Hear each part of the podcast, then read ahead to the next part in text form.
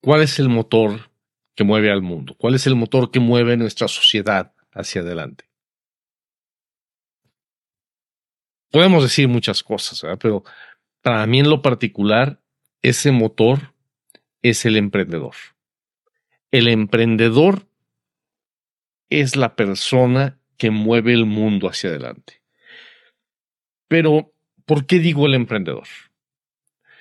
¿Qué, ¿A qué me refiero con emprendedor? Muchos cuando decimos la palabra emprendedor pensamos en Steve Jobs o en Bill Gates o en Elon Musk, en Jeff Bezos. Y sí, todos ellos han cambiado el mundo, todos ellos han transformado el mundo en el que vivimos. Pero no me refiero exclusivamente a ese tipo de emprendedor. Me refiero a cualquier persona que ve que hay una necesidad en el mercado y que está dispuesta a invertir, a arriesgar su dinero, su trabajo, su esfuerzo, años de su vida, a veces apostar todo su futuro para poder cubrir esa necesidad, para poder satisfacer esa necesidad o ese deseo de la gente es la persona que se da cuenta que hay un problema e idea maneras de resolverlo. Es esa persona que dice, ok, eh, por un lado puede ser el que dice, no hay una forma eficiente de que llegue agua potable a este lugar, ¿qué puedo inventar para poder tomar la humedad del aire y, y poderla dar? Pero también puede ser aquella persona que dice, aquí faltan tiendas de zapatos. No hay tiendas de zapatos. Ah, cuando yo llegué a vivir a la ciudad donde estoy ahorita, cuando, llegamos, yo decía, no hay tiendas de muebles bonitos.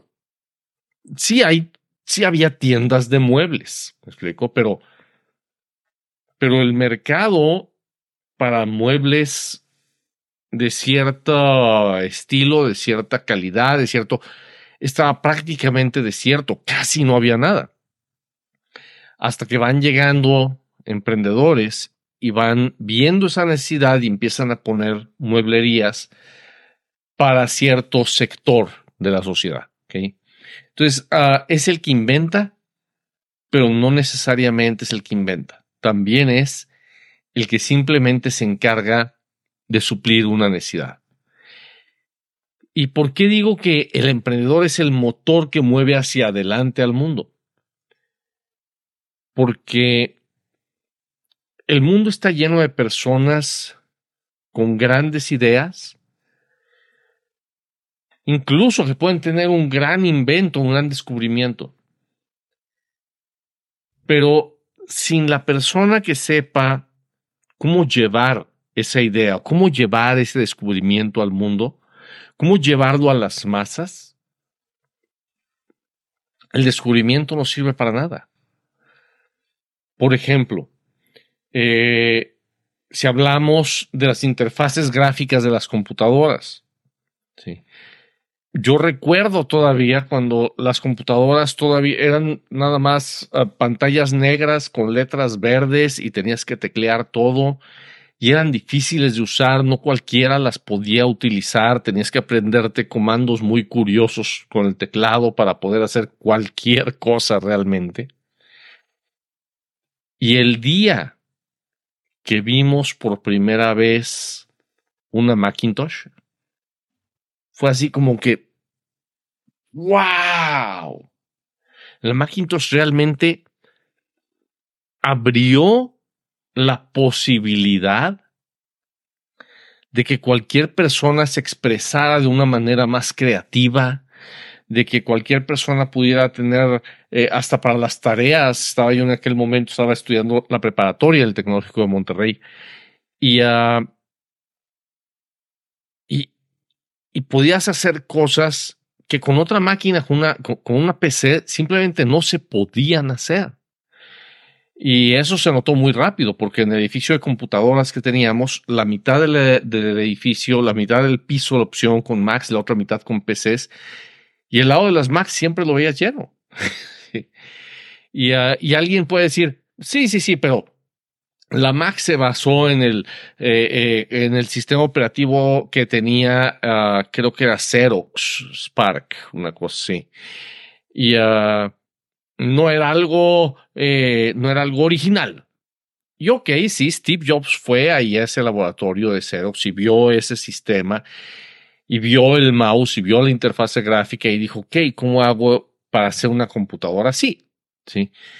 Xerox habrá tenido el sistema, habrá tenido la idea de la interfase gráfica y de mover todo con un mouse.